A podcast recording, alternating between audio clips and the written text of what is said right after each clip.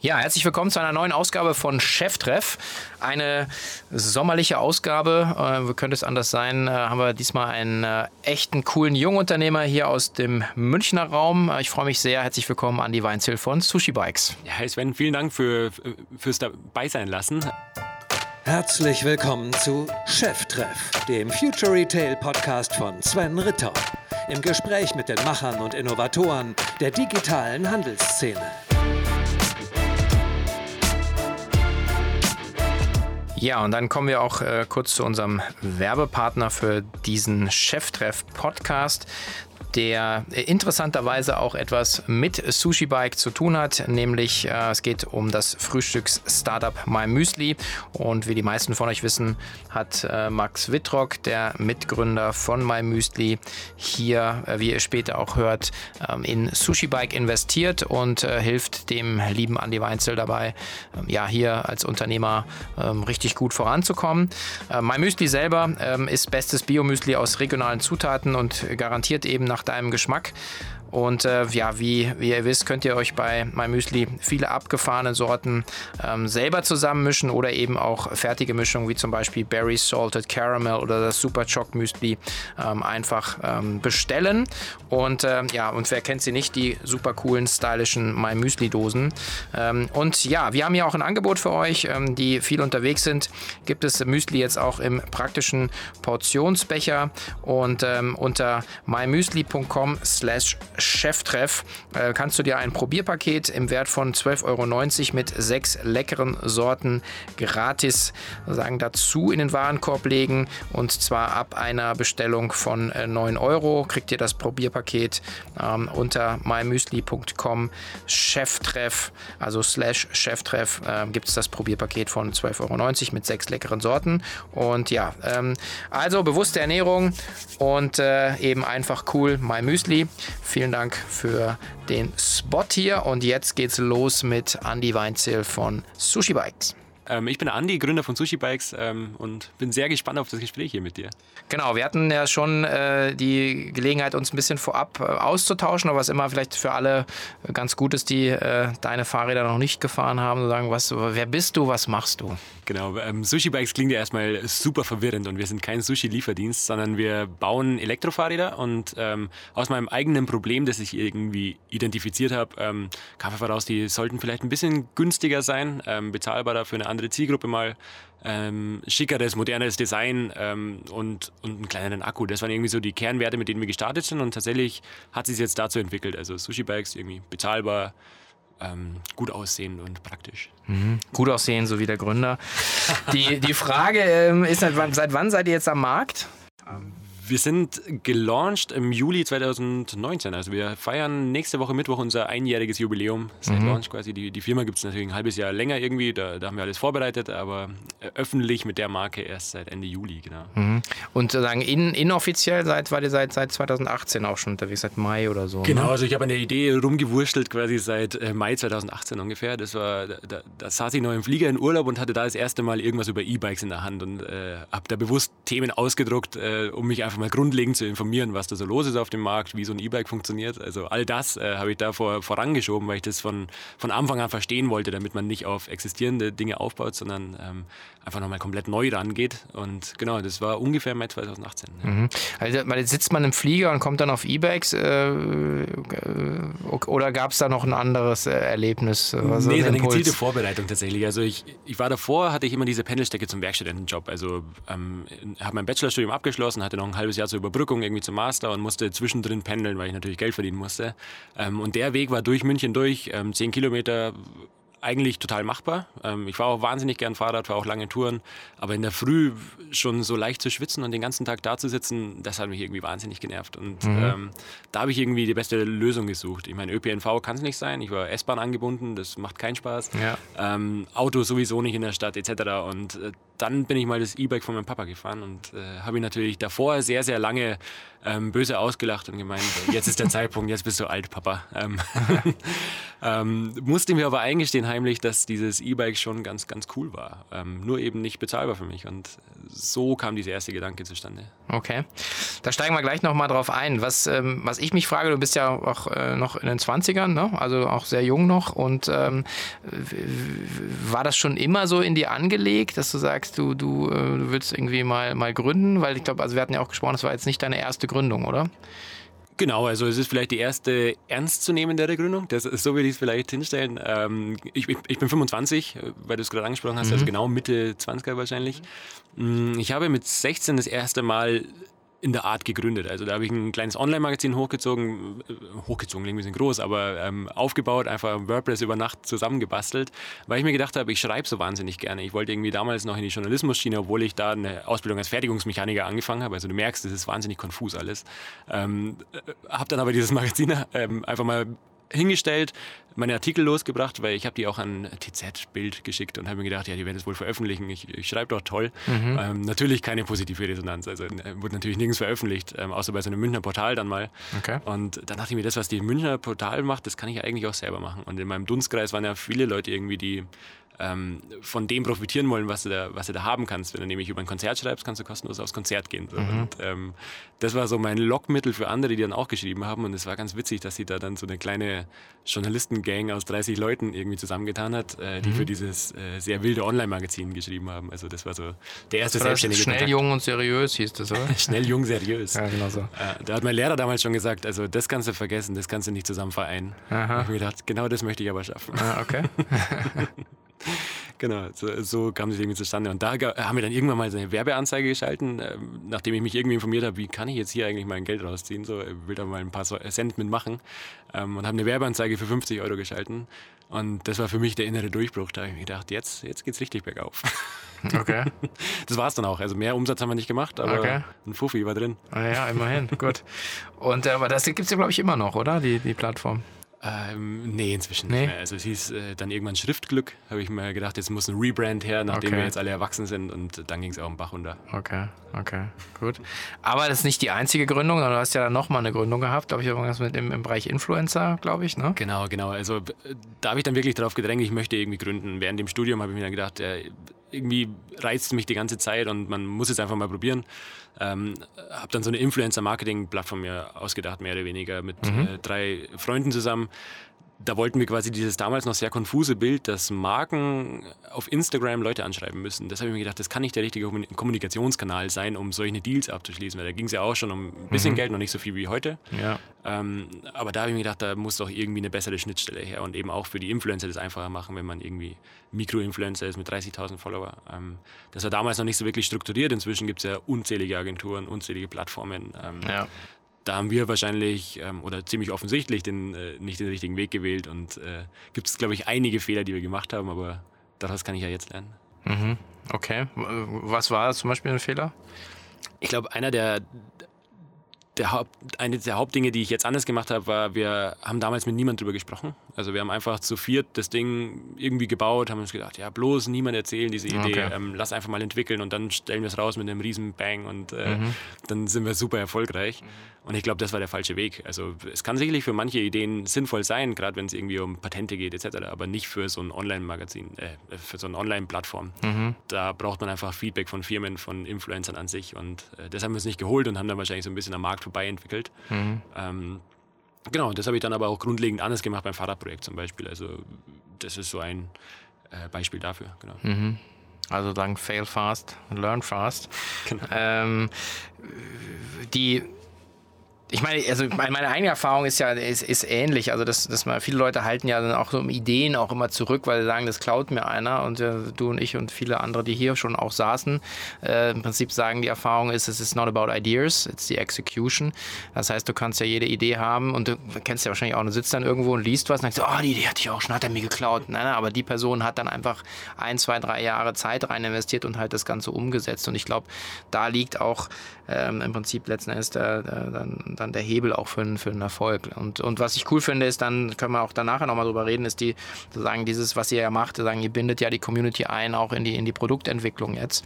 Ähm, das finde ich eben, finde ich eben sehr spannend. Eine äh, Sache würde ich aber nochmal gerne abschließen. Du hast ja dann also einen Bachelor hier in München gemacht, hast dann noch einen Master, du hast, glaube ich, gesagt, da hast du mir ein bisschen hingewurstelt, äh, weil du ja irgendwie äh, schon an der Idee sozusagen auch, auch ge gebaut hast. Und du hast natürlich auch schon äh, viel Praxiserfahrung gesammelt äh, in, in großen Strukturen. Ne? BMW, Allianz, Fraunhofer, Porsche warst du auch noch. Also ähm, warum dann doch nochmal in die Gründung gegangen? Also das sagen, das würde mich interessieren. Ja, das interessiert mich auch nach wie vor. Also mhm. warum geht man da nochmal zurück, quasi, wenn ich doch eigentlich hier mein äh, vielleicht geebneten Weg in Konzernstrukturen hätte gehen können. So, ähm, meine Mama fragt mich heute noch so teilweise, ähm, ja, aber äh, also BMW kannst du ja doch nochmal überlegen, oder? Da kriegst du ja doch ein gutes Gehalt. Ja. ähm, liebe Grüße an der Stelle. Ich, ich hoffe, dass ich das, was ich jetzt mache, noch ein bisschen weitermachen zu dürfen. Mhm. Wie kam es dazu? Gar nicht mehr das ich wollte gar nicht mehr nur, weil ich gründen will, gründen, sondern ähm, ich kam dazu einfach, weil ich dieses Produkt haben wollte. Und mhm. dieser egoistische Antrieb, so, ich will dieses Produkt haben, ich finde auf dem Markt nichts, was mir gefällt. Ähm, ich glaube, der ist wahnsinnig stark und im, im Gründen kennst du dich im Zweifel besser aus ähm, durch das Netzwerk, das du hast. Aber ähm, ich, vom Problem zur, zur Lösung zu kommen, das ist viel, viel spannender als in einem Markt wie zum Beispiel mein Influencer-Projekt damals, der mich nicht so sonderlich gereizt hat. Da war ich emotional überhaupt nicht befangen mit dem Thema. Mhm. Ähm, da fällt es einem, glaube ich, ein bisschen schwieriger, dann sich da richtig für zu begeistern. Aber genau, so kam dann das eigentlich wieder zustande. Also eigentlich war es klar, ich werde mich irgendwie bewerben nach meinem Master, mache den in Ruhe dieses Jahr. Ähm, habe ihn dann auch fertig gemacht, aber ähm, glücklicherweise musste ich mich nicht mehr bewerben gerade. Mhm. Ja, okay. Aber das heißt, wenn man jetzt mal nochmal schaut, ähm, äh, es gibt ja diesen Ansatz von Donald Miller mit der, mit der Story Brand, nennt er das, sagen, und er sagt immer, ja, okay, was ist sozusagen in diesem Dreieck, was ist das Problem, was du identifiziert hast, was ist deine Lösung und dann auch das, was ist das Ergebnis bei deinem Kunden? Also kann man da noch vielleicht nochmal reingehen, da sind wir auch bei dem Thema so ein bisschen, was macht Sushi Bike eigentlich, warum startet? Also welches Problem hast du identifiziert? Was war jetzt, was ist dein Angebot, also ein aktuelles und aber was macht das beim Kunden? Mhm. Ähm, genau, Pro Problem, glaube ich, relativ einfach und subjektiv von mir beschrieben ist, es gab oder gibt, äh, oder ja, jetzt gibt es ja, aber es gab nichts Bezahlbares, ähm, das gut aussah. So, das war die simple Problemstellung, die ich hatte, weil ich wollte mit dem E-Bike zum Campus noch fahren können, ähm, ohne dass meine Kommilitonen blöde Sprüche über mich machen. Ja, hast deinen Vater vom Fahrrad gehauen. Genau.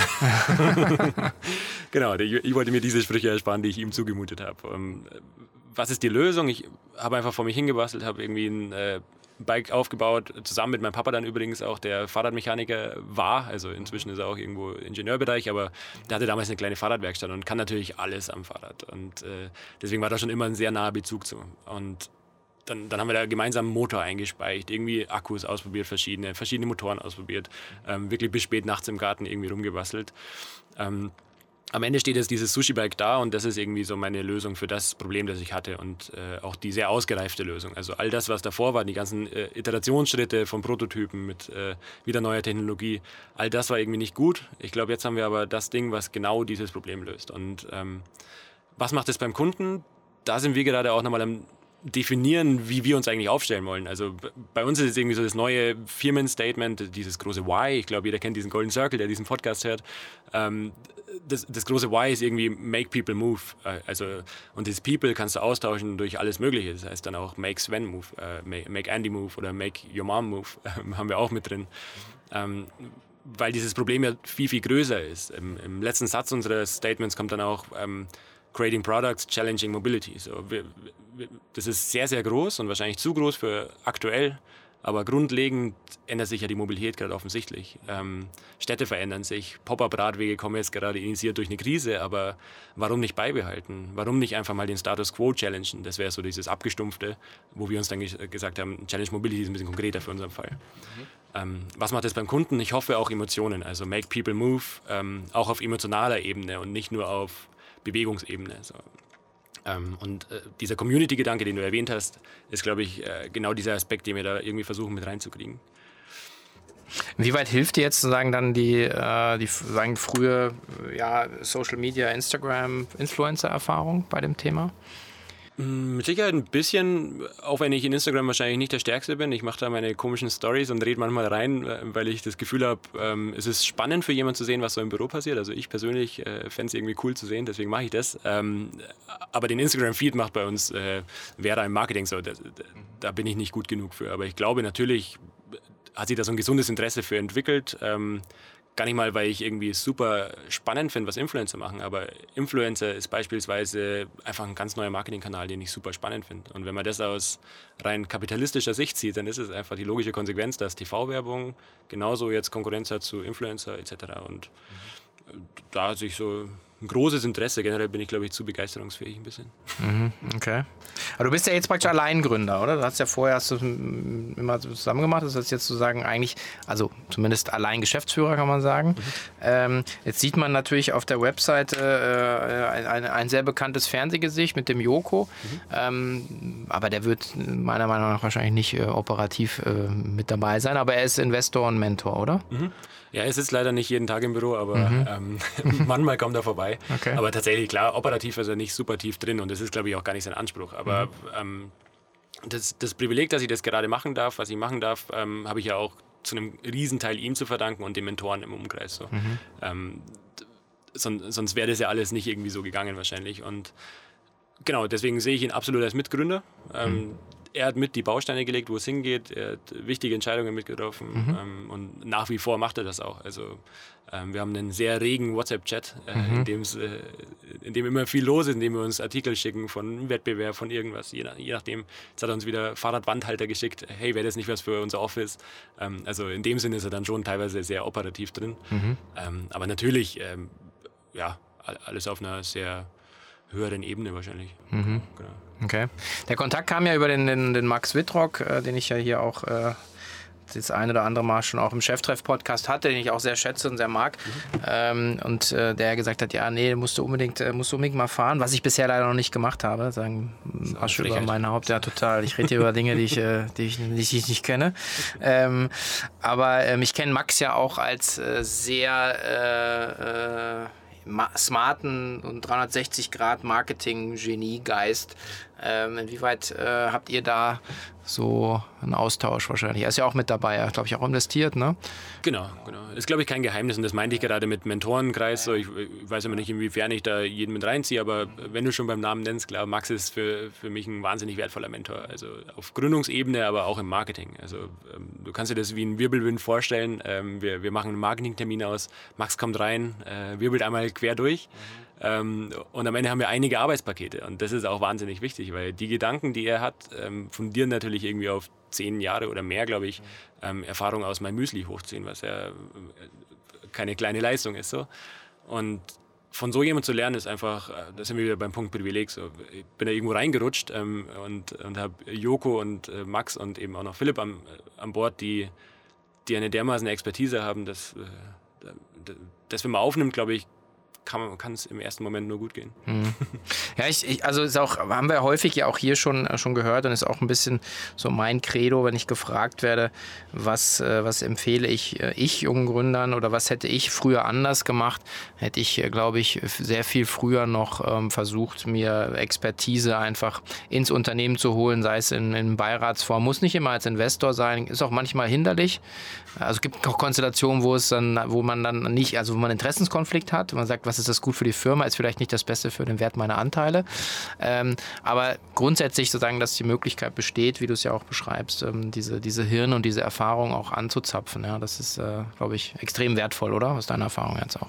Definitiv. Und ich, ich habe davor schon ein bisschen angefangen, dass man, dass ich versucht habe, eben diese Idee diesmal viel mehr zu validieren und an Leute zu schicken, die sich damit auskennen oder generell mit Gründen auskennen. Da, an erfolgreiche Gründer aus dem Fashion-Bereich habe ich irgendwie einen Pitch geschickt und der hat beim, das war glaube ich das erste Feedback, das ich auf meinen Pitch gekriegt habe, der hat gemeint, oh, überleg dir das nochmal mit der Idee, das mhm. ist vermutlich nicht so gut. Ja. Ähm, habe das dann aber doch nochmal beiseite gestellt, weil ich mir dachte, ja, aber für mich ist ja das Problem vorhanden, also notfalls baue ich es für mich.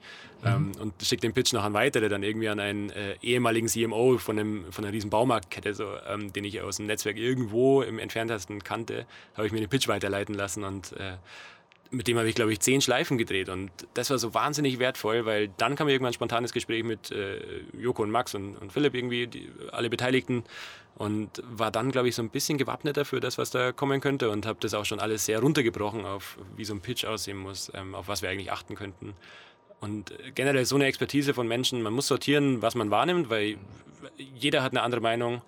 Man kann nicht, nicht sagen, ist das die richtige oder die falsche, aber ich glaube, da, ja, das ist dann das Quäntchen Glück, glaube ich, das man braucht, dass man sich für die richtige entscheidet. Hm.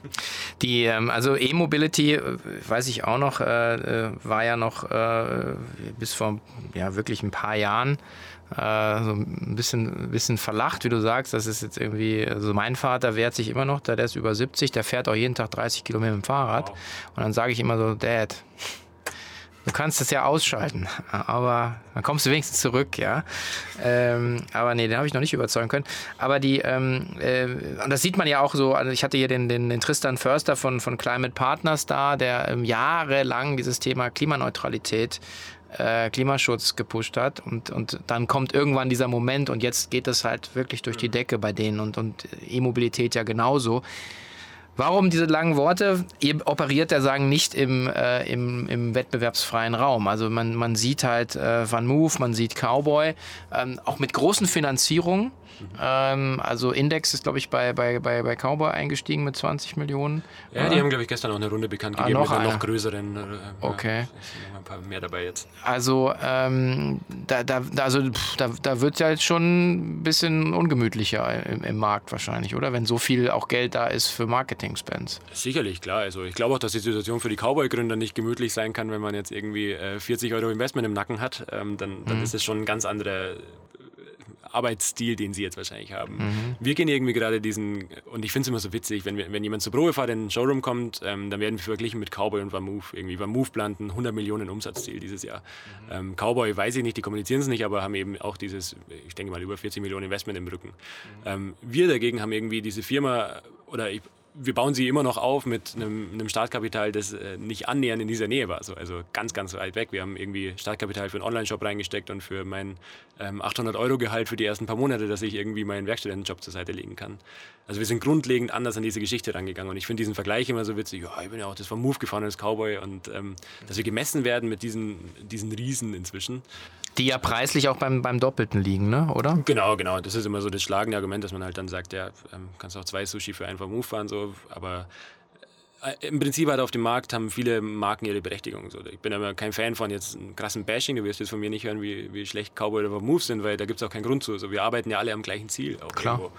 Ähm, weiß nicht, wie die das sehen, aber für mich ist es, jeder braucht seine eigene Lösung. Wir bieten halt gerade die an für dieses Problem, das ich vorhin beschrieben habe. Ähm, und, und das liegt nun mal bei 1000 Euro irgendwie die magische Grenze. Aber ja, zu deiner Frage zurück, der Markt wird wahrscheinlich unbequem. Wir merken es bei manchen Keywords, bei, äh, bei, bei Google-Werbung etc. Da, da, da, da nervt es einfach, dass da welche im Markt sind, mhm. ähm, die zum Beispiel sogar auf Sushi-Bikes bieten. Also mhm. äh, Google Sushi-Bikes und es kommt irgendwie eine holländische Fahrradfirma als erstes Ergebnis. Ähm, und um uns das zurückzubieten, müssen wir wahnsinnig viel Geld ausgeben, das wir an der anderen Stelle nicht ausgeben wollen dafür, weil das ist ein alberner Kampf, so über, auf die Brand-Bits zu gehen.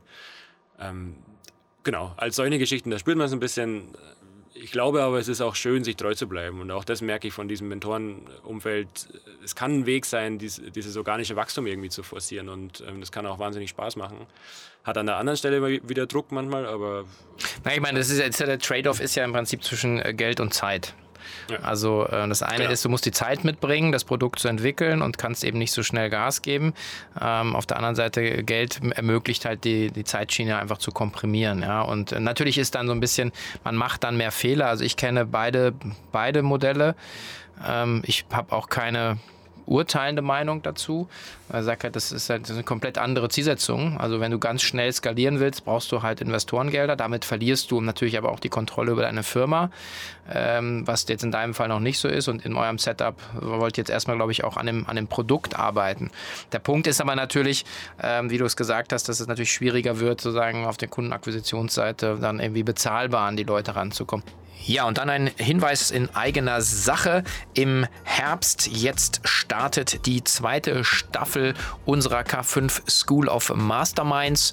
Wir haben drei coole Coaching-Classes für euch zusammen kuratiert mit unseren Masterminds. Unter anderem das Thema, wie erstelle ich eine Marketing-Hero-Organisation im Unternehmen. Da reden wir über Tools, über Teams und äh, das Ganze wird geleitet von dem legendären Erik Siegmann, seines Zeichens Gründer und Geschäftsführer von Digital Forward. Erik ist seit über 20 Jahren im Online-Handel und im Bereich Performance Marketing unterwegs und ich kenne niemanden, der sich in der Tiefe so gut auskennt wie eben Erik Siegmann. Also Coaching Class Nummer 1, wie baue ich eine Hero Marketing Organisation. Die zweite Coaching Class von Silvia Sommer und Dörte Kastailis zum Thema Operations, Operational Excellence. Äh, zwei Frauen, die sich ihr Berufsleben extrem tief mit dem Themen beschäftigt haben. Wie kommen eigentlich die Pakete zum Kunden? Ähm, wie steuere ich eigentlich die ganze Ware durchs Unternehmen?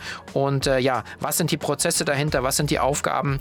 Wie baue ich entsprechenden Fahrplan im Unternehmen und wie implementiere ich das Ganze? Eine äh, sehr coole Coaching-Class. Auch hier zwei ausgewiesene Expertinnen, die sagen, ihr ihre sagen, Geschäft gelernt haben in den operativen Einheiten von coolen Firmen und jetzt ihr eigenes Unternehmen mit Opexia gestartet haben. Und die dritte Coaching-Class ist rund ums Thema, wie baue ich eine Killer-App in vier Schritten. Ähm, das ist hier mit Sebastian Klaus von der neuen Abteilung. Eine sehr coole Geschichte. Da geht es letzten Endes darum, wie konzipiere und setze ich um ähm, meine Mobile App, also wirklich eine App-Strategie in vier Schritten. Und ja, das Ganze eben unter K5 School of Masterminds jetzt anmelden.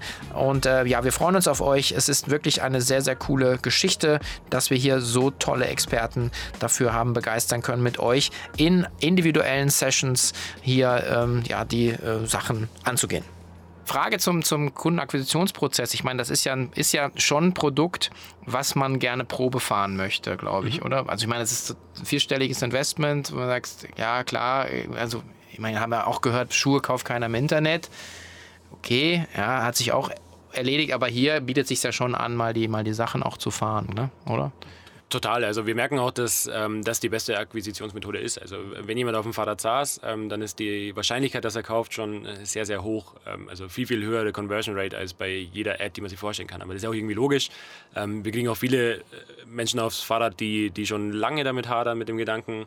Ähm, manche schreiben mir, das sehe ich im Verlauf noch, die haben mir irgendwie im August 2019 geschrieben, hey, cooles Bike, ähm, kann ich es mal testen? Und wir haben es irgendwie noch nicht geschafft in der Gegend bis dahin. Ähm, die testen es jetzt und kaufen es dann. Ähm, also ja, das ist der wichtigste Kanal und wir haben intern gerade so die, die große Fragestellung, how to scale Probefahrten. Ja, ja, aber äh, das wäre jetzt die nächste Frage. Ihr habt jetzt einen Showroom hier in München, ne? Im, im Leel seid ihr, genau, ne? Genau. Ja also ist zugleich unser Büro. Wir, wir ja. haben einen Partner, ähm, Listen Ride macht das, ähm, die bieten Tagesprobefahrten an sozusagen. Da kann man sich ein Sushi mieten für einen ganzen Tag, was ich auch als sinnvoll erachte, weil mhm. wenn man sich ein Fahrrad kauft, das irgendwie die Mobilität verändern soll, dann muss es auch zum ja. Tagesalltag passen. Also mal die Pendelstrecke ausprobieren, sind da Steigungen drin, die irgendwie viel zu irre sind oder mhm. ähm, ist es genau das richtige Fahrrad. Und äh, deswegen machen wir das Modell. Das gibt es glaube ich jetzt ähm, Ende Juli hoffentlich in acht Städten dann. Möchte ich jetzt hier an der Stelle nicht aufzählen, aber gibt es bestimmt auf sushi-bikes.com slash Probefahrt. Ähm, da gibt es dann die ganze Stelle, genau. Sehr gut, äh, man weiß, wie er sich verkaufen muss. äh, dafür, sind wir, dafür, sind wir, natürlich auch da, dass wir sagen, äh, natürlich die Produkte und Unternehmen hier auch ein bisschen pushen. Wir haben auch schon Aufrufe gehabt, sich bei, bei den Firmen zu bewerben, wie bei Pets Daily letzte Woche, glaube ich, oder vor zwei ah, ja. Wochen. Äh, alles fein, weil ähm, ich habe ja hier niemanden, den ich nicht gerne interviewe. Insofern stehe ich ja auch zu den Produkten. Ähm, Okay, das heißt, ihr skaliert dann ähm, dem über Partner ähm, und das heißt, ihr macht praktisch Lead Generation dann online ähm, und, und leitet die dann weiter an, an Städten, in denen ihr nicht seid, oder? Und dann ist es dieses äh, Tagesprobefahrtmodell. Genau, aktuell ist ja. das das, äh, ja. was wir machen können. Ähm, auch da wieder der Punkt. Natürlich haben wir nicht äh, die finanziellen Mittel, uns jetzt irgendwie äh, 200 Bikes zu holen und die für Probefahrten in ganz Europa zu verteilen. Das wäre irgendwie wahrscheinlich nicht wirtschaftlich genug bei uns gerade oder nicht machbar. Ähm, aber so ganz langsam skalieren ist, glaube ich, der richtige Weg. Und alles, was wir damit nicht abdecken, ähm, der typische Osten ist leider bei Händlernetzwerken sehr oft ausgelassen. Ähm, da arbeiten wir dann mit Events nach. Ähm, all das folgt irgendwie, sobald es wieder möglich ist. Ähm, wurde uns natürlich ein kleiner Strich durch die Rechnung gemacht, aber das holen wir nach. Mhm, okay. Ähm, jetzt ein Jahr so im Game. Ähm, wenn du drauf schaust äh, auf die, die, die Zielgruppe auch nochmal, die ihr gedacht habt und, und wer kauft jetzt, wer kauft jetzt die Bikes? Ähm, Deckungsgleich oder, oder hat sich schon ein paar Erkenntnisse ergeben? Ja, es ist äh, ein ganz verrücktes Thema. Also irgendwie haben wir in meinem ersten Pitch war natürlich Zielgruppe äh, meine Person. Irgendwie 25, ja. WG, äh, also ich habe nie in der WG gewohnt, aber so habe ich es mir vorgestellt, weil dann kann man das Fahrrad nicht mit draufnehmen, sondern braucht einen herausnehmbaren Akku, solche Themen. Ähm, in der Stadt ein relativ kurzer Pendelweg. So, wenn wir uns jetzt die Zielgruppe anschauen, wenn wir in unsere Facebook-Community schauen, ist natürlich auch wieder ein bisschen biased, die Meinung. Also, ich glaube, so sagt man das auf Englisch, oder? Wahrscheinlich. Aber, biased, ähm, ja. Vor, vor, vorverurteilt oder genau. Ja, ja, das Vorurteil, genau. genau ja. Voreingenommen, das ist das Wort, genau. Ah, danke. Ja. Haben wir das auch geklärt. Eine voreingenommene Zielgruppe. Es klingt nicht so cool wie biased, nee. genau. Aber auf jeden Fall, ähm, auf Facebook ist es natürlich eine ältere Zielgruppe irgendwie auch. Deswegen ist, verrüttelt das, äh, das Bild so ein bisschen. Aber ich habe mal irgendwann suffisant gesagt, das ist inzwischen eine sehr Wolfgang-lastige Zielgruppe. Mhm. Ähm, das, das soll auch gar nicht despektierlich klingen, aber es ist es soll einfach nur beschreiben, wie sehr Marketing von der realen Zielgruppe abweichen kann und vielleicht ist es auch gar nicht so schlecht. Also wir ändern dahingehend unser Marketing gar nicht. Obwohl mir vorgestern geschrieben wurde, oh, ich kann euch echt nicht mehr folgen, ähm, ihr feiert euch zu sehr. Ähm, denke ich mir, schick mir doch bitte mal ein Beispiel, wo wir uns zu sehr feiern, weil das soll natürlich nicht rüberkommen. Und dann hat er mir ein paar Screenshots geschickt von Posts, die eigentlich nur lustig gemeint sind. Ähm, und ich glaube nicht, dass da viel Arroganz drin ist, aber das ist eben diese Diskrepanz zwischen, ich glaube, wir sprechen mit diesen Sprüchen irgendwie Leute an wie mich. Ich finde es witzig, so, wenn, wir so, so, einen Spruch posten. Andere denken sich, das ist viel zu albern, ähm, schickt mir lieber technische Daten. So. Mhm. Wer es dann am Ende kauft, ist total egal, ist total durchmischt und wir sagen inzwischen, wir haben keine Zielgruppe. Also Wolfgang ist dann eher Ü40, oder? Wolfgang würde ich jetzt spontan als Ü40, genau, so okay. 45, okay. solider Job, das ist für mich der Wolfgang. Okay. Und der dann trotzdem sagt, er möchte lieber äh, sagen 1000 Euro zahlen als 2000 Euro, weil das sozusagen eigentlich das Zweit-Drittrad ist oder mhm. ähm, okay. Entweder so ähm, oder sich einfach nochmal ein bisschen jung und frisch fühlen. Mhm. Auch das kann vielleicht ein Grund sein. Ja. Ähm, wir, wir, haben Leute im Showroom, die, die schauen auch äh, vielleicht ein bisschen älter aus, ähm, sind aber absolut hip und cool. Mhm. Ähm, und genau solche sind es ja auch. Die fühlen sich auch nicht abgeholt von ja. unschönen E-Bikes. Ja, okay. Ähm, Gut, dann ähm, für mich ja noch die Frage, ähm, das ist ja immer auch so, so spannend, äh, wenn man Leute, die jetzt hier zuhören, ähm, das ist ja auch so ein bisschen immer die Idee hier, dass man sagt, man macht, macht noch ein bisschen Lust auf, auf Unternehmertum, ein bisschen Lust auf Gründen oder halt äh, Unternehmen kaufen, hatten wir ja auch schon.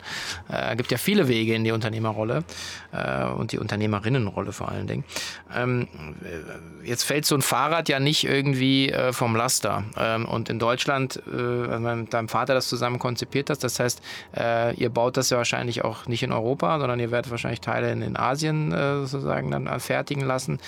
Ähm, das ist ja für viele Leute äh, so, du sagst, okay, wie, wie geht denn das? Ja? Mhm. Ähm, genau, wie, wie bist du denn da vorgegangen?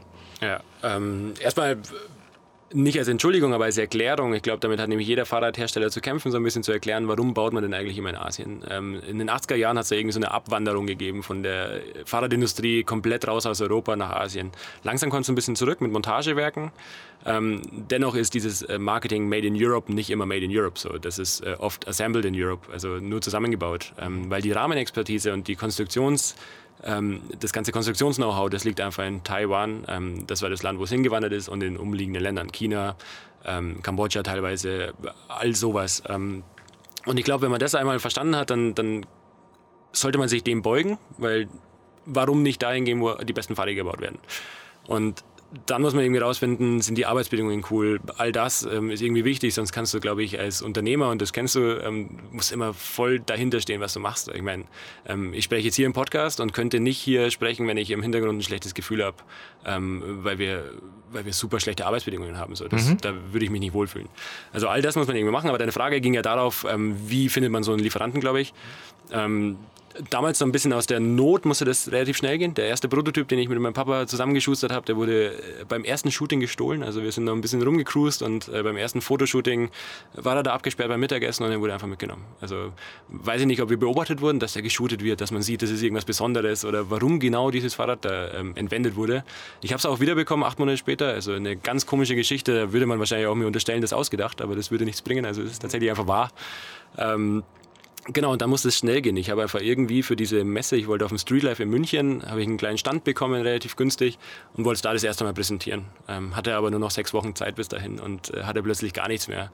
Dann stand ich zwischen, höre ich jetzt das Ding nochmal auf, ähm, irgendwie keine Lust mehr nach so einer Aktion mhm. äh, hier weiterzumachen, okay. also emotional sich wieder fangen. Ähm, oder gebe ich jetzt Vollgas und bekomme in sechs Wochen irgendein Fahrrad her. Ähm, und bin dann einfach äh, mega aggressiv in Suppliersuche gegangen. Also angeschrieben, was ich anschreiben konnte, auf Messen gegangen, auf die ich gehen konnte. Ähm, kann mich erinnern, dass ich auf der Eurobike einfach von, äh, nachdem die Türen geöffnet haben, bis sie zugemacht haben, hatte ich durchgehend irgendwelche Gespräche okay. und wollte einfach schlau werden. Ich wollte diese Industrie verstehen. Ähm, und am Ende hat sich irgendwie ein Bild ergeben, habe danach noch viel nachgearbeitet, bin nach äh, China geflogen, habe mich dort nochmal unterhalten und ähm, der erste Lieferant, der es dann sehr schnell geschafft hat, der wirklich äh, bis auf den Tag genau noch äh, uns geliefert hat, diesen, dieses erste Sample, der ist es bis heute und äh, ich glaube, dass das auch so wahnsinnig wichtig ist. Also, okay. Ähm, auch wenn wir oft Meinungsverschiedenheiten haben, ähm, natürlich verhandeln müssen, hart verhandeln müssen, Lieferzeiten und so weiter, all die ekligen Themen, ich glaube, das Vertrauen, das sich dadurch aufgebaut hat, nachdem ich da hingegangen bin und gesagt habe, ich habe hier keine Ahnung, erklärt mir doch mal das ganze Business hier. Mhm. Ähm, und diese Geschwindigkeit, die ich gebraucht habe, ähm, hat sich, glaube ich, was entwickelt, was ganz cool ist. Also, okay. Genau, so ist das bis heute. Wie lange sind da jetzt so die, die, die äh, Produktionszyklen jetzt für euch? Also wenn ihr, so, ihr werdet wahrscheinlich auch Batches so bestellen, ne? Also ist das, ist das Wochen, Monate oder? Mm, ungefähr dauert es 90 Tage, so bis, äh, okay. wenn wir einen Fahrrad produzieren wollen, bis es bei uns im Lager steht. Ähm, das ist so die grobe Hausnummer durch ähm, die, die Corona-Geschichte ein bisschen länger. Da hat ja jeder Fahrradhersteller, glaube ich, gerade Probleme, Fahrräder herzukriegen, weil wir alle auf dem gleichen Teilemarkt unterwegs sind. Ich meine, ja. man verbaut ja irgendwo immer ähnliche Komponenten, da hat man nicht diese Riesenauswahl. Ähm, genau, aber das ist so der, der Plan und da haben wir rechtzeitig eben geschaut, dass wir im Sommer möglichst viel bekommen. Das ist jetzt auch äh, die nächsten Wochen die Arbeit. Äh, da komm, kommt der Hauptbatch sozusagen den wir dann so schnell wie möglich rausbekommen müssen wieder an die Kunden. Mhm. Und ihr arbeitet aber mit Vorbestellungen wahrscheinlich, oder? oder also das sozusagen, ja. Genau, ich wollte bis August äh, oder wir wollten bis August fertig sein mit den Vorbestellungen und dann wirklich Lagerbestand haben. Das hat sich jetzt ein bisschen verändert, äh, weil wir falsch kalkuliert haben. Oder ja, nicht falsch kalkuliert, aber wir, wir haben diese Krise nicht einkalkuliert, dass die für uns vielleicht gut sein könnte, ähm, sondern waren ja eher vorsichtig zu dem Zeitpunkt, als okay. das sich entwickelt hat. Und das war genau der Zeitpunkt, wo wir auch Batches geplant haben. Ähm, und was machst du dann als Unternehmer? Entweder du sagst, äh, lass mal vorsichtig sein, es mhm. könnte uns richtig kalt erwischen. Oder gehen wir all in und die Fahrradindustrie ähm, mhm. wird explodieren, so ungefähr. Ich glaube, wir haben einen gesunden Mittelweg hin zum Optimistischen gewählt, ähm, weil wir haben doch irgendwie auch alle Lust auf Risiko. das sich vielleicht manchmal lohnt. Naja, mein gut, zu sagen, irgendwer hat mal gesagt, never bet the farm, aber ähm, es macht natürlich schon Sinn, äh, einfach so Chancen äh, zu ergreifen. Ich bin völlig bei dir. Ich glaube jetzt auch, dass äh, ähm, Tarek Müller äh, in unserer K5 Digital Livestream ja auch gesagt hat, also er sieht, er glaubt einfach, jetzt ist die Zeit halt in Leute zu investieren. Und alle, die das jetzt nicht machen, werden in zwei Jahren ein großes Problem haben. Und das Spannende ist ja, sieht man ja auch, jetzt werden halt Leute freigestellt. Ich, also jedem, mit dem ich spreche, der jetzt Leute sucht, hier mit Kollegen von Roadsurfer nebenan, sagen halt, die kriegen Bewerbungen also es wird nicht billiger, mhm. aber du kriegst halt qualitativ hochwertige Leute, die auf einmal äh, sagen, okay, ich muss mich verändern und, und ich bin völlig, äh, dann, das unterschreibe ich sofort. Also der Unternehmer muss natürlich Chancen ergreifen. Das heißt also, ihr seid jetzt sozusagen ready to fire, dann jetzt äh, in den nächsten sechs Wochen, oder? Äh, du meinst mit Auslieferungen? Ja, genau. Ready to fire, das klingt sehr missverständlich teilweise, wenn wir gerade über Personal reden. Aber nein, nein, ach so, ja, nee, ready to, also äh, Feuer aus allen Kanonen, Kanonen genau. sozusagen in den Markt zu, zu fluten mit Sushi-Bikes. Ja, genau. ja, jetzt wirst du dann bald nur noch Sushi-Bikes auf der Straße sehen hier. Mhm. Aber nee, im August kommen einige raus, ähm, zum Glück, und dann, dann besänftigen wir hoffentlich mal so ein bisschen den Backlog an Bestellungen. Also okay. das ist mir einfach ein Anliegen. Ich meine, äh, Menschen warten auf dieses Fahrrad und äh, ich arbeite jeden Tag daran und kann es aber auch nicht beschleunigen. So, ähm, kannst nicht hinfahren und mal kurz. Ja. Und ich bin so froh, wenn die endlich draußen sind. Ja. Ja, ja. Aber es kommt auch per se, ne? Also genau. per, per Container, ne? Genau, aktuell per se, ja. Ja. Ähm, was sagt denn eigentlich dann, äh, dann Wolfgang äh, zu, zu dem Fahrrad, wenn er dann wirklich drauf sitzt? Weil ich meine, es ist ja, also finde ich, also 20 Jahre Unterschied mhm. äh, macht ja auch was mit deinem Skelett und Bewegungsapparat, weil die Dinger sind ja, glaube ich, schon sportlich eingestellt, oder? Du, die, die, sind schon hart. Ja. ja. Ähm, viele mögen es. Ähm, aber die Anfragen nach höhenverstellbaren Vorbauten oder gefederten Sattelstützen, die, die kommen schon auch. Also mhm. wir, wir, beantworten schon sehr viel in die Richtung und geben irgendwie Empfehlungen. Ja, mhm. kannst du hier einfach einen Vorbau holen, dann, dann ist der Lenker höher oder okay. ähm, bau dir doch eine gefederte Sattelstütze ein. Das sind irgendwie Investments von 20, 30 Euro und dann hast du wirklich ein ergonomisch akzeptableres äh, Modell, wenn schon notwendig. Ja. Ähm, aber viele lieben ja auch die Härte. Also ich liebe es, wenn ich über ähm, Kopfsteinpflaster fahre und spüre, dass, dass das Fahrrad arbeitet. Also mhm. das ist Geschmackssache am Ende. ja, also, aber das heißt ja, sagen, dass, also, weil wir am Eingangs ja gesagt hatten, die, die Zielgruppe äh, sagen, arbeitet mit an der, an, der, an der Produktweiterentwicklung, an der Evolution. Ähm, das ist natürlich auch, also auch spannend dann für euch. Das kann ja auch tendenziell gefährlich sein, wenn dann äh, du dann irgendwann also nur noch auf deine Kunden hörst. Ich glaube, das ist auch so ein bisschen Spagat, wahrscheinlich nehme ich mal an, oder? Dass du sagst, zwischen der Marke, wie du sie siehst und den Kern, den du verteidigen möchtest und sozusagen den, genau, ich hätte gern noch, äh, weiß ich nicht, einen, einen Fuchsschwanzlenker oder so dran. Ja. Also wie macht ihr das? Das ist wirklich ganz spannend und langsam verstehe ich auch, warum E-Bikes ausschauen, wie sie ausschauen, weil das einfach das, äh, die Summe aus all den Kundenwünschen ist, glaube ich. Also mhm. ähm, ich möchte mehr Leistung, ich möchte äh, super Federung vorne und hinten, ich möchte irgendwie ähm, ja, so, so, viel Kapazität wie möglich und all das. Und äh, wenn du die E-Bikes anschaust, ja, die haben all das. Ähm, und dann gilt es, glaube ich, als Marke, sich nicht so krass zu verbiegen. Das ist so die Gratwanderung, die du gerade meinst. Ähm, mhm. Weil offensichtlich gibt es ja einen Bedarf auch für unsere aktuellen Fahrräder, die ja eine absolute Nische sind, vielleicht. Ähm, oder sehr speziell. Und, und genau, da, da ist es, glaube ich, spannend, die richtigen Kundenwünsche rauszuhören. Die richtigen ist auch das falsche Wort, aber die, die wir umsetzen wollen. Mhm. Was, wenn du sagst Nische, wie, wie groß glaubst du denn, äh, könnt ihr dann mal werden oder wollt ihr werden? Also, was ist sozusagen jetzt die Vision für euch oder was sind die nächsten Milestones? Also Umsatz, Stückzahl, Headcount, Mitarbeiter, keine Ahnung, Container?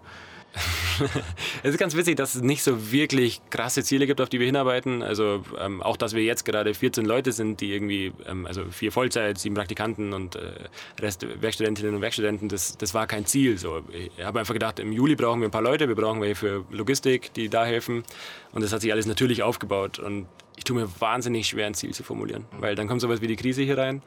Jetzt haben wir wieder keine historischen Daten. Ich hatte gehofft, das erste Jahr hilft uns so ein bisschen zu lernen, wie funktioniert eigentlich so ein saisonales Geschäft von dem Fahrradbusiness. Ähm, äh, dank der Krise keine Ahnung. Also ähm, wird unser Umsatz im Winter auf Null gehen? Weiß ich nicht. Ähm, hoffentlich nicht. Äh, hoffentlich fällt uns was ein, dass das nicht der Fall ist. So, ähm, all diese Themen möchte ich irgendwie erstmal rausfinden, bevor ich groß in die Welt posaunen, dass wir jetzt äh, bald hoffentlich x tausend Bikes verkaufen. Mhm. Ja, Habt ihr eine Businessplanung? Also oder, oder wie macht ihr das?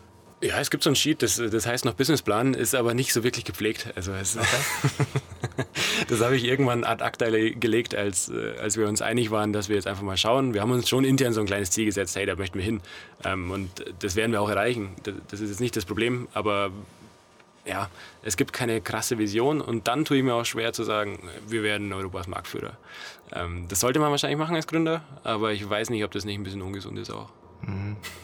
Naja, es kommt ja immer darauf an, wen man halt letzten Endes als Investoren hat. Wenn die entspannt sind, also ich bin ja übrigens auch äh, kein Freund von, also, also eine gute Idee, sobald, so, sobald jemand Businessplan schreit, ist die Idee eigentlich im Arsch, weil weil du anfängst, äh, was zu, äh, zu rationalisieren, was du meistens in so einer Frühphase nicht rationalisieren kannst. Mhm. Also wenn ich unseren ersten Zo Plus Businessplan angucke, der ist, glaube ich, hinten noch nicht mal, hat sich die Schere geschlossen, hat dann einer der Investoren gesagt, und ich gesagt, oh verdammt, upsi, aber das war dann auch five years down the road. Den haben wir dann noch korrigiert. Äh, aber die haben halt auch an das Geschäftsmodell geglaubt ja, und haben gesehen, okay, äh, das ist eine Truppe, die, die das heben kann. Mhm. Äh, insofern, ähm, aber du wirst natürlich irgendwann an einen Punkt kommen zu sagen, wo, ähm, wo, wo, wollt ihr hin? Jetzt habt ihr das erste volle Geschäftsjahr, äh, sozusagen mhm. mit Corona.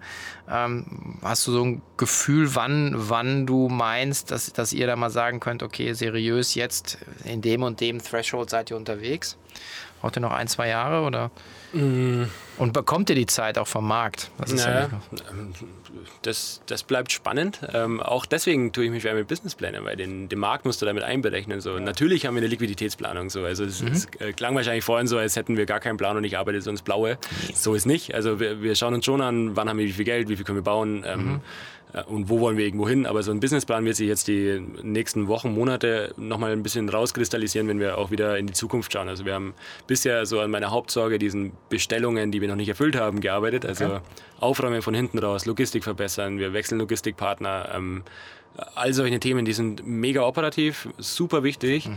ähm, haben uns aber nicht ermöglicht, so krass nach vorne zu schauen. Und äh, ich will endlich auch mal wieder konstruieren. Ich möchte auch mal wieder Ideen spinnen und ähm, all das ähm, ist jetzt wieder in Gange so parallel und das, das freut mich und da werden wir auch sehen, wie muss irgendwie das Business ausschauen oder wie muss der Plan dafür ausschauen. Brauchen wir Geld ähm, oder können wir so weitermachen, wie wir es jetzt machen, weil du merkst, ähm, es ist eine sehr harmonische Gesellschaft darunter. Wenn ich, wenn ich dir hier nicht den großen Businessplan präsentiere, dann ist das, wir, wir sind uns alle einig, jeder hat ein Verständnis vom, vom Geschäft und äh, Wobei zu kuschelig so, darf es ja. ja. auch nicht sein. Ne? Ich meine, ähm, das ist ja so ein bisschen Knappheit. Also ihr seid halt knapp ausgestattet, das heißt, Knappheit erzeugt ja letzten Endes auch immer Kreativität, oder? Total, das ist super spannend. Also ja.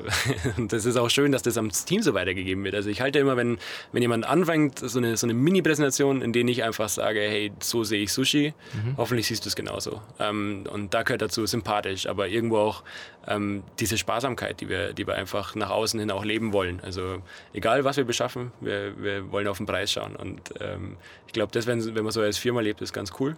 Und wie du sagst, das macht kreativ. Man braucht manchmal neue Lösungen. Und im ersten Büro habe ich die Couch selbst gebaut, ähm, weil, weil ich mir dachte, ey, ich brauche jetzt nicht eine Couch für 100 Euro, sondern habe mir einfach so Pressspanplatten gekauft für, für 40 Euro und habe die zusammengebaut.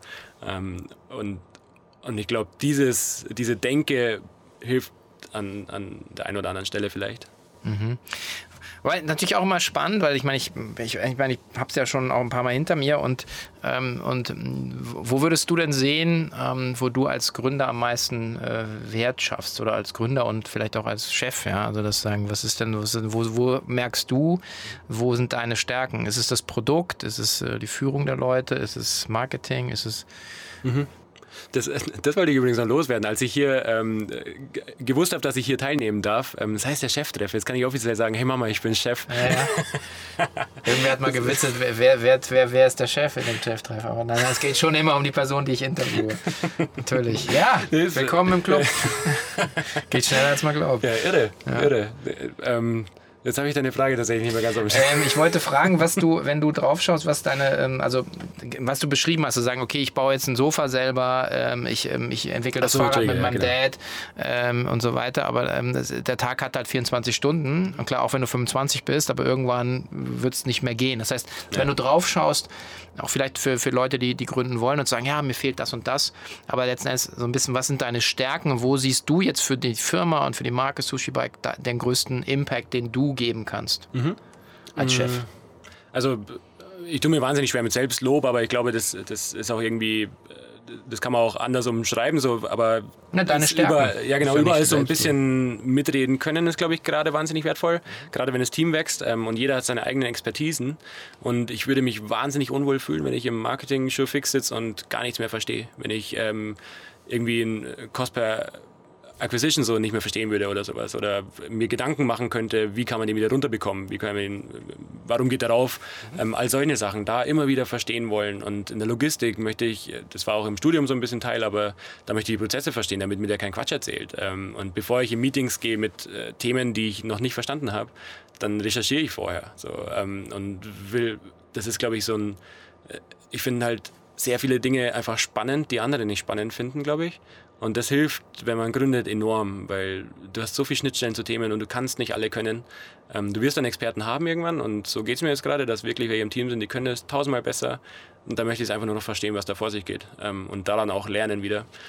Ähm, das ist, glaube ich, wahnsinnig wichtig und am Ende aber auch, ähm, was ich gerade sehr genieße, ist dieses Führen lernen. Ähm, irgendwie das Team zusammenzuhalten, schauen, wie kann man eine coole Stimmung schaffen. Also es ist mich freut es wahnsinnig, dass ich in diesen One-on-Ones, die man ja typischerweise im Startup hat, ähm, hast du wahrscheinlich auch mit Mitarbeitern irgendwie, dass du ähm, dich da nochmal auf einer persönlichen Ebene unterhältst. Hey, wie gefällt es dir gerade? Fühlst du dich wohl? Ist irgendwas uncool?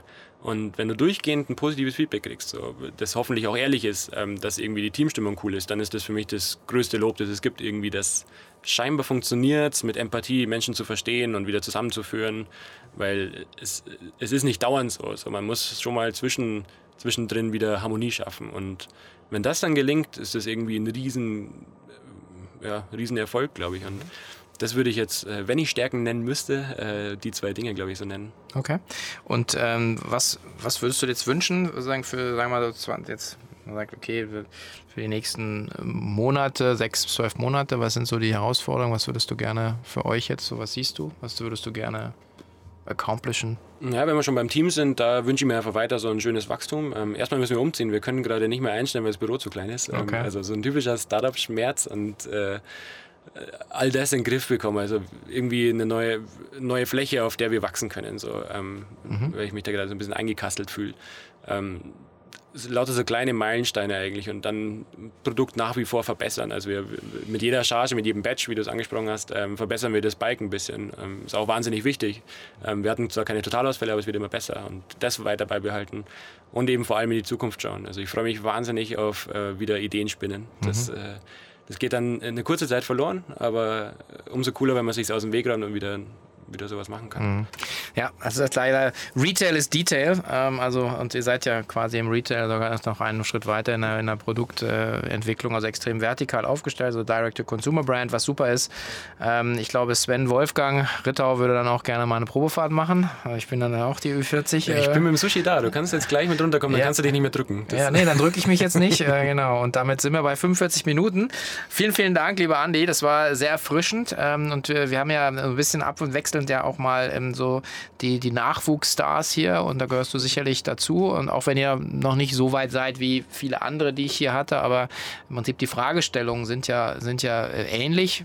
Die Fallhöhe ist dann meist immer nur eine andere. Oder halt bei jungen Unternehmen geht es dann halt eben gleich um 0 oder 1, wenn man eine falsche Ja. Entscheidung trifft. Insofern das super spannende Einblicke und äh, da würde ich mich natürlich auch freuen, wenn wir da mal dranbleiben. Da können wir ja noch mal ein Follow-up machen, wenn ihr dann äh, die 100 Millionen geknackt habt und, äh, und Cowboy übernehmt. Sehr Ähm, gerne. Wir haben seit gestern mehr Follower auf Instagram schon mal. Das ist äh, Ja? ja. Wie viele habt ihr? Ähm, 20.200. Okay. Ja, da haben wir Cowboy überholt. Okay. Das musste ich jetzt ja noch kurz loswerden. Das ist natürlich schon ein, schon ein Brett. ähm, da.